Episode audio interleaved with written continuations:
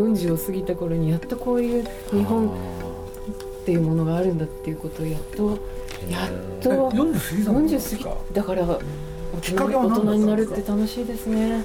きっかけは何だったんですかだからそれまであまりにも知らなさすぎたってことの反動というかそのあのだって40ね23になるまで全く日本とか美術日本美術にも浮世絵にも何も興味を持たずに来てある日ポッと目開いたここういう国際漫画におっと思うわけですよね。どこで手に入れたんですか？え？本屋さん。偶然。え？いやでもいろんな日本のねでも職人さんとかものづくりに携わる方が、まあ、初めにかっこいいと思ったんですよ。その姿勢その姿勢。それもやはり40過ぎてからですあそっちもそうなんだ、私やっぱかっこいいものとかが好きなので、かっこいいものを追いかけていったらいつの間にかそのこうものづくりの職人さんだったってことで日本のそのいろんなねあの職人さんを追っかけしてたことがあったんですけど、そんなことをしながらやはりね北斎。あそっからですねそっから堀師さんを訪ねたんですよ、あの浅草のね江戸の。釣り師堀師さんを訪ねる機会があってそしてまたそこかっこいいんですよね。だってこれだってさっきも言ってましたけど、まあ、本人はなかなか言いにくいから僕は言いますけれどだって芝居をやるとしてはね人としては群を抜いてうまいわけですよ。うまくないそれは自分が一番よく分かってないんですよ。いやうまくだってあ私はだからテレビに夢をもらったし映画に夢をもらったしエンターテインメントの世界があったからああ頑張って生きていこうと思って大人になれたので本当に憧れっていうか感謝がの気持ちがあるんですよ、エンターテインメントの世界にね。でテレビももちろんももちろん大好きだしこう見るとこの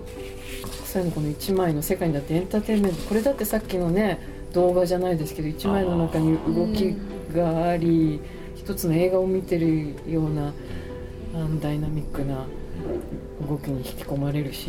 こういうエンターテインメントの世界がもうね何百年何千年日本にもうすでにあったっていうのは本当に素敵。まあっていうか本当にそれで日本が好きになれたし日本人としての血が嬉しかったし、いやだだからこそじゃあ自分もなんか恥ずかしくない後輩になれるように頑張ろうって思いますよね。それを見て理解するが一つの役割っていうのか、そういうことなんですかね。いやいやいや要するに日本人としてそういう日本の良さを、要するに自分も、えー、触れておこうと。だっていいものいいかっこいいものかっこいいじゃないですか。鈴木敏夫のジブリ汗まみれ先週に引き続き今週も長野県の小布施にて実現した女優山口智子さんと鈴木さんの対談の模様をお届けします。1990年代もう誰も愛さないダブルキッチンロングバケーションなど話題の連続ドラマに出演してこられた山口智子さん。結婚を機にその後は仕事を選びながら2008年には崖の上のポニョで声優として出演。そして昨年末は Going My Home で連続ドラマ復活。今週は現在40代の山口さんが考えていること興味のあること。鈴木さんと高畑さんとの交流などプライベートなお話を伺います。まあ、今とにかくじゃあ目の前にそういうものがあって、はい、それが面白いから、まあやるってことですよね。ほんでまあ今ねとにかく音の方にも行き始めた行き始めちゃったし。そう絵と音ですよね、だって絵もまあ一瞬にしてか感じ取るというか読み取れる世界ですし、まあ、音もそうですね世界の音も、あの嘘がないというかなんか、でも音も読み解いていけるですよ。メーカー職のリッスンな。これねこれねあのあげますからよ読んでくださいね BS 朝日ではい。あの定期的にね番組ややるわけね年4エピソードぐらいずっと続けて3年ほどになるんですけどリッスンって世界行っちゃうんだもん。あでだって今度だって喋っていいのかどうか何でしたっけ？あ今度はあの北北方の極北のあのイヌイットのス throat singing っていうんですかね。の喉を使って自然の風の音やあの動物の音とかをこあうなんかこうやった伝統が面白いなと思ってそれを今年のテーマにしようかなって。えでそのリリスンもちろんあの音としてと同時に映像で収める。皆さんあんまりよく知らないかもしれないけど年の半分は日本にいないんだよ。そうなんですか。で大きなね文明国行ってるわけじゃないんだよこれここれに携わってから本当にあのでもこれをこういうことにあの駆り立ててくださったのも鈴木さん含めそのねジブリのこのものづくりはそれは関係。この道をあの遥かなあそこにあー。北斎だったら北極星を目指したんですね。天の北のあの二つの星。はいを自分のあの目指すものとしてもう宇宙的し視点でうん。あの邁進してた方ですけども、まあね、鈴木さんも本当にその、もうあそこに向かうんだっていう遥かなみんなついてこいっていうこの あの邁進は続いてるんですけどだからそ物を作るのにねこのちまちましたもうあり合わせの今だけいいみたいなことで辻褄合わせてやってたらいつかなんかね自分の心にちょっと恥ずかしい一緒になっちゃうなって本当に反省してうん。私もものづくりのいあの端くれに参加させていただけるのであればもう100年後200年後1000年後の未来に対しても恥ずかしくないものをに対して努力し続けなきゃいけないなという思いでこのリッスンはあの本当に100年後へのたた未来へのタイムカプセルとして今輝いてる今の世界の素敵な瞬間を閉じ込めたものをみ未来に伝えたいなという気持ちでまあつつながってるんですけどそこ何の話からそこに。でもあでも鈴木さん何が素敵かってジブリの素敵さから言いましたら、学び続ける姿勢を本当に忘れてる、まあ、北斎も何何百百回以上も名前を変えたりしてええ。自分のその地位名誉があのあるとす一回ゼロに捨捨てて生まれ変わり続けるんですね、そしてまた新たなものに挑戦して学び続けるんですけど、あの鈴木さんなんですあのジブリ学術ライブラリってねアニメ以外にもこういう出されてますよね。そうですね。あの面白い映像シリーズを出されてて、えーあの面白いのはねこれ人間は何を食べてきた今日のか、うん。今日のね食にか食事関係性は い。世界の、ね、人間がどんなものを食べて世界の文化が人間の文化が出来上がってきたかっていうこうひ紐解く面白いシリーズこれがずっと何,、えーなな何本もシリーズ化されてるんですけど面白いのはこの裏でまた高畑さんとあの宮崎さんが、え。そのいろいろねその語るんですよ。これえー これもまたおも面白いんですよ。面白いしあとこれ以外にもあれですねえっ、と修一さん。加藤修一。加藤修一さんっていうその日本文化美術美術評論家っていらっしゃるんですか、まあ評論家です美ね術、美術に限らず。まあ、日本や世界すべての日本の文化。文化をあのねあの記された方をお呼びしてその前に高畑さんとか鈴木さんとかこの監督もいいいい大人の皆さんがしまあだからせ書生。あのちょっと寺子屋的なそうそうそうそう。感じですよね。その加藤先生を前にして、もう三年三組みたいな感じでみんなが勉強会。ダーって言って授業。先生っていうその授業ねそうそう。その何時間もこう収めてるようなそのシリーズも作られたりだから大人になってもそういう勉楽しい勉強世界を知るときめきに満ちた勉強をやめないっていうこの姿勢は本当にす素敵。ね、だから大人になることが楽しいっていうのはこういうことだななんか本当にね楽しい勉強がいっぱい増えて NHK の「ふるさとの伝承」っていうシリーズも私にはい。くださったんですけど、はいあれもあのねもう今は亡き日本ですよね、はい。今はもう失ってしまった日本の景色を本当にもうコツコツと取りだめた映像シリーズ NHK の「ふるさとの伝承」っていうのがあるんですけどそれをあのこれ日本人なら見とけあそんなことない。えあれも学術ライブラリー。そうですあれはねですよね。あれも学術ライブラリーライブラリーなんですじゃあで自分たちがねいろいろ参考にしたものをね、全部ビデオにしたりね、うん。どどうせ自分たちが楽しんだもんだからいろんな人にも楽しんでもらおうと思ってそれでやったに過ぎない。んですこのアルベルト・カーンシリーズも。そうそうそうそうそう。これもあの初めてえすえごい。映像で残した世界史ですよね。そうですね。世界の、ま写真と映あ、像。各地の民民族の姿を人フランスのとかですごい銀行からお金があったわけ。ああだから今日のまた高井鉱山さんの素晴らしいパトロンが世の中には必要という話に通じるんですけど。これでいろんなカメラマン雇ってね世界に派遣するわけこれでね世界は広い。こんなところにはこんな風習生活風俗習慣がある。っていうんでいろんなところをた訪ねてる。あその中に日本編っていうのもあるんですよ。そうするとね日本の珍しいね、まあ、当時の画像映像がいっぱい入ってる。あ非常に面白いんですよこの人。本当撮っといてくれてありがとうって思いそうますよね時撮ってこいっていうアクションがなかったら今の私たちには全く知る由もない世界映像世界が残ってだからちょっとだけそちらの話しちゃうと映画ってねうん。一番最初の映画って確かフランスで、まあ、本当に短い時間もう秒数忘れたけれどせいぜい3分から5分記者が動くっていう。うんうん。これだけなんですよね、うん。これでそれをお金を取ってみんな見せた。え。そうするとねみんなとにかく映画を見るの初めてこれでねこうやって暗くなってそこに映像が映し出され何かと思ったら記者、それが動いたんですよ、動いた瞬間観客が全部外に逃げたんですよ。これが映画の映画の始まり。それはすごい感動だったそうそうそうそうへそうなのだからねそれがきっかけで、えーにね、世界の映画ってどうやって発展したかっていう時にねいわゆる劇映画じゃないんですよね、うん。ね、世界の、ねここにはこんな人たちがいるとかね、いわゆるドキュメンタリーなんですよ、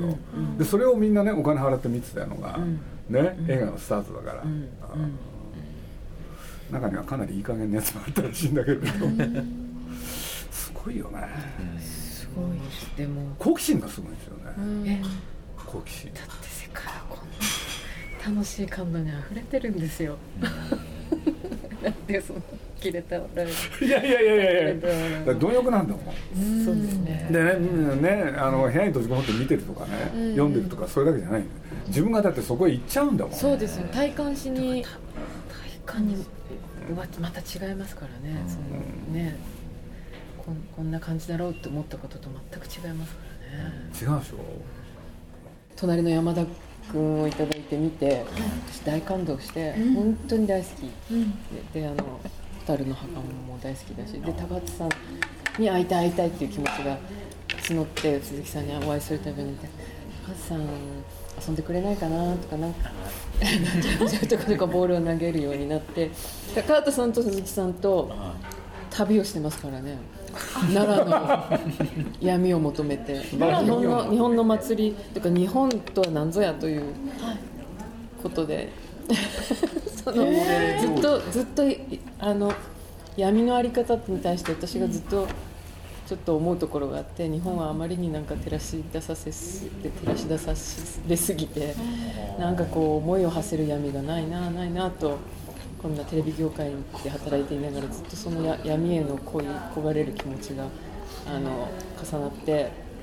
自称暗闇復活委員会とか口にしているうちに鈴木さん。と出出会い、でなぜ日本の闇の、日本人が今忘れてしまっている闇の素素敵さであり美しさであり、まあ、それはあの神々しさや恐ろしさでもあるんですけど、そういうものをもっと確かこの体感してみたいっていう思いがあってその時に一緒に旅をするの誰がいいかなと思った時にポッと思い浮かんだのがもう鈴木さんと高畑さんと一緒に旅をしたいって。浮かんでで一緒にその奈良の御祭りというあはい。全く全てが闇に包まれるあのひ人よというかその瞬間を体感する古代からもうずっと何百年も続いてるその祭りを体感しに行きましょう感じに行きましょうよって鈴木さんを持ちかけたら鈴木さんがもうあんなに多忙でやることが山積みの高畑さんを旅に連れ出してくださってでねあの奈良奈良ホテルに泊まりながら、はい。その闇を体感したんです。一緒にその。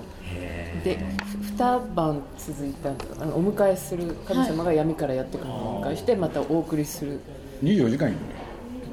これでお迎えしてご接待してそれでまた返す。でその間だからね神様がや闇というかそうあの普段いらっしゃるところから下界にこう降りてきてくださって人間とあの宴をっていうか共にするっていうんですかその前でねあのいろんなこう繰り広げられるんですよ。その舞であったり捧げる歌であったり。お迎えする前なんかね肉を立たなきゃいけない24時間立たなきゃいけない。あ24時間？一週間？そう。それ体を正常にしてそれに臨む、だけどその直前にねあの山口さんはね、ハンバーグ。いやそれみんなも食べたじゃないですか。全員でハンバーグ食べたんですよ奈良ホテルで。山口さんだけみたいな話私だけみたいででも言い出したのは私だと思いますけれど 皆さん結果的にハンバーグ食べた何のためらいもなくね。っ ていうか本当はそのあの神様をこう取り囲んでそのあのその道行きというんですか？その神様のおお家からいらっしゃるところに取り囲んでこう一緒に歩く方は本当にあの何日も前から食食事制限というかそういうものを立って清めて。神様をま囲んで降りてくるわけですけど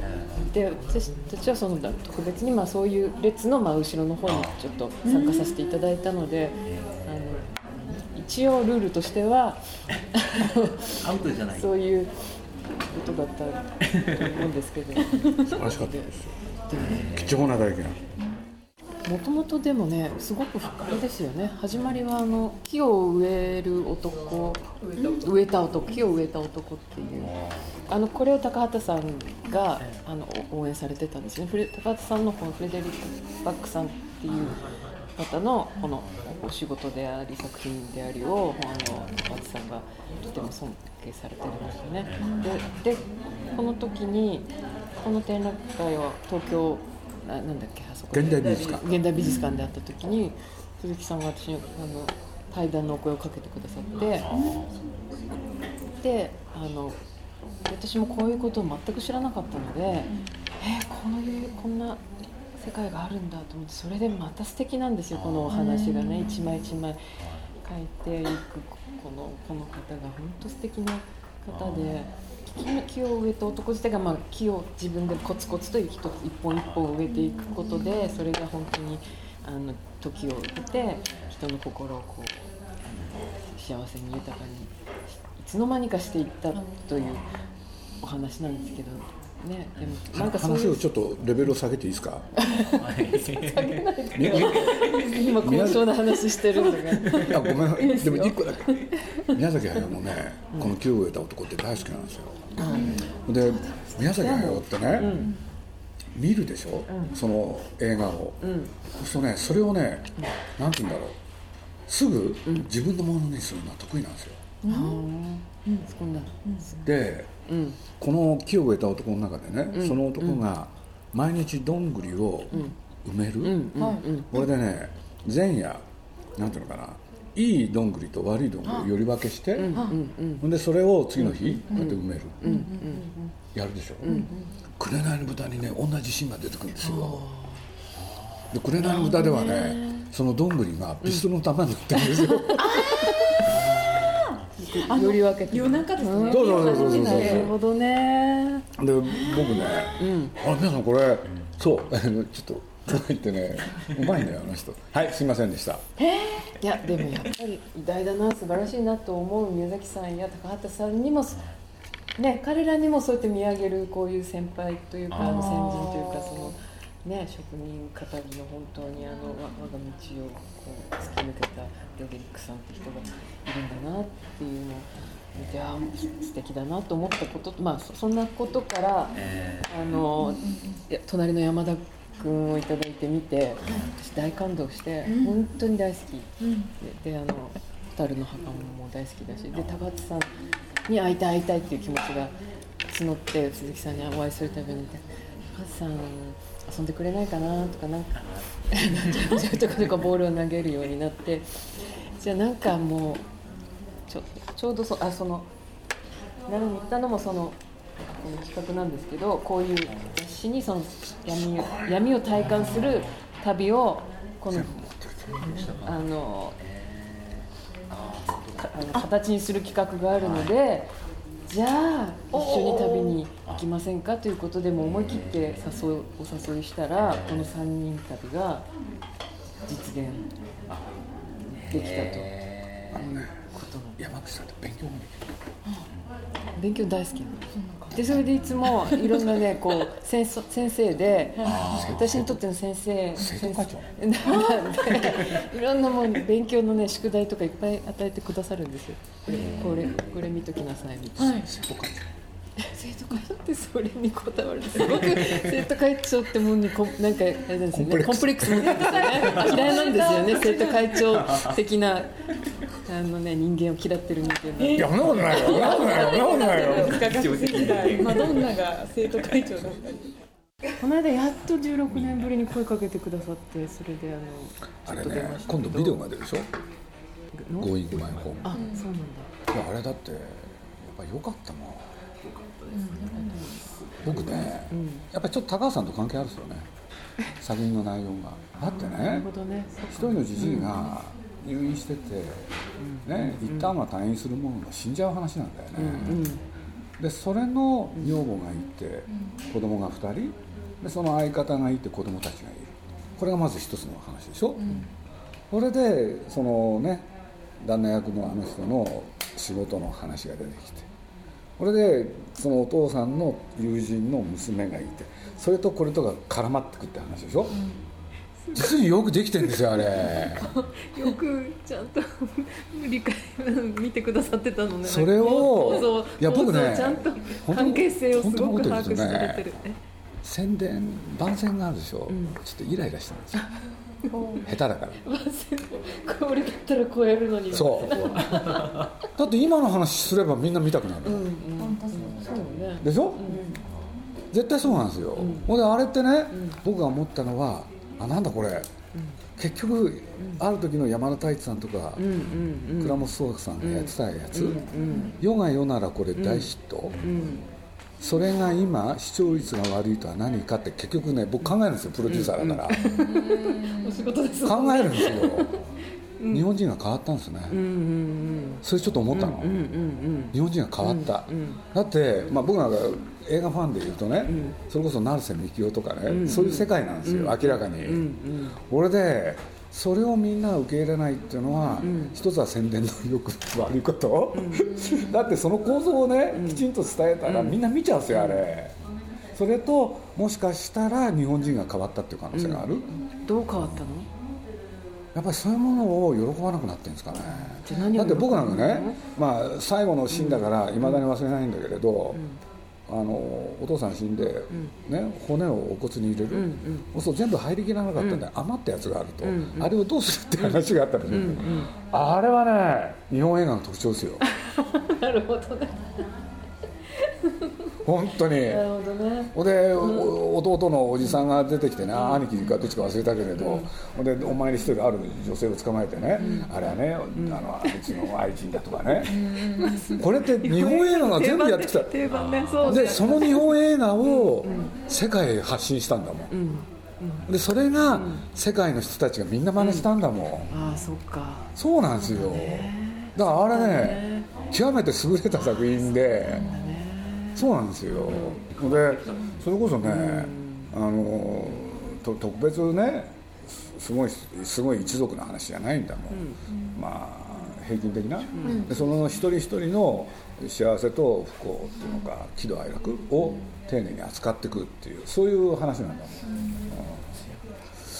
あれ本当に良かったんですよ。ね娘さんの学校の話までもねあれも上手だったしね。僕はすごい良かったですよ、うんただ、やっぱり宣伝下手ですよね。そこか。どのあたりが特にイラッとされましたか？だってさ申し本人前に言うのはあれだけれど10年6年ぶりのドラマ出演？そんなのどっちだっていいじゃん。どっちだっていいですね。それはいけないよね、そういうところ目つけちゃいけない。の、宣伝って、そうだよね。うん、が何をやってるかの方に目つけないとそうそうか。なんかもうそういう講習会開いてさなんか世直ししてください。よテレビ界の。もうちゃんとこうあるべきこれ最低基本。出版会に読んで基本知識というかさ。だって僕ね自分が宣伝する時、まあ、偉そうに言うとね、はい。例えばね宮崎駿の新しい映画があるっていう時にね、一番みんなに言うのは宮崎駿の名前を使うなって。あこれポイントなの。あなるほどねつついそこに行きねね。それをもう最後の最後なんですよ。どういう企画でうどういう内容だをね。まず最初に言えって、なるほど。まず山口さんってことじゃないそう。ほんでそれを作ってるのは宮崎駿よと。で話の設定を全部言っといてそれの奥さんが山口さんって最後に出てくればいいのよ。そしたらついでにね16年ぶりらしいよと。ね。随分年取ったのかなとかそういうことはどうでもいい。いいのよねそういうことはね。そう。ね本当そうよね成長しろよってことでもあるんじゃないですかね。っていう気もしますけどやっぱ変わらねないものも持ちながらもやっぱり階段上がっていくっていうかなんかやっぱり年取る楽しみや深まりや。あるんですよなんか変ね化は楽しまないと人生そうちょっとバカみたいというか空虚すぎるっていうかずっと同じでいいのかっていうと違うんだろうなと思いますけど。まあね。そ人間だから一部そういうのがあってもね一向に構わないわけだけれど、うん一部。全部が全部そうだとねやっぱり大人にならないと。ねえ。いや嬉しそうな。でもこういう大人いいですよね。なんか追いかけたくなります。こんな楽しそうな大人いないじゃないですか。やっぱ大人はやっぱり楽しそうでいってもらわないと追いかけたくならないもの。まずいあだから、うん、そういう黙っててもね若い世代や子供たちがこうああなんかこんな楽しそうなおじさん見たことないって追いかけたいって思いますもんね。あ大事ですよね在発売中の文藝春秋クレア5月号には鈴木さんと山口さんの対談特集が載っています。そちらもご覧ください。そして今週はプレゼントがあります。山口智子さん出演のテレビドラマ「Going My Home」の DVD1 セットを3名様に。番組ホームページのメッセージリクエストをクリックしてメッセージ欄にお名前住所電話番号そして必ず番組の感想を記入してご応募ください。来週も鈴木敏夫と山口智子の「お布施旅情特別編」と題しお送りします。鈴木敏夫のジブリ汗まみれ。この番組はウォルト・ディズニー・スタジオ・ジャパン町のホットステーションローソン。アサヒ飲料。日清製粉グループ。立ち止まらない保険。MS&AD 三井住友海上。au の提供でお送りしました。